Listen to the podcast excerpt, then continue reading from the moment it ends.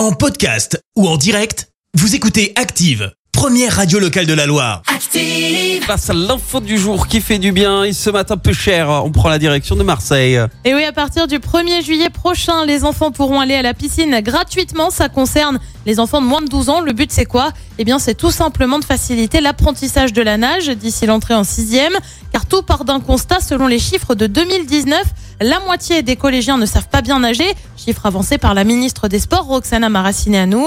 La ville avait déjà lancé des opérations comme J'apprends à nager lors des vacances scolaires, un dispositif national décliné en local qui permet de proposer des leçons gratuites d'une heure pour les enfants des quartiers prioritaires ou en zone de revitalisation rurale. Elle mise aussi sur un tarif réduit pour les 12-16 ans et perfectionner la brasse, le crawl ou encore pourquoi pas le papillon. Merci. Vous avez écouté Active Radio, la première radio locale de la Loire. Active.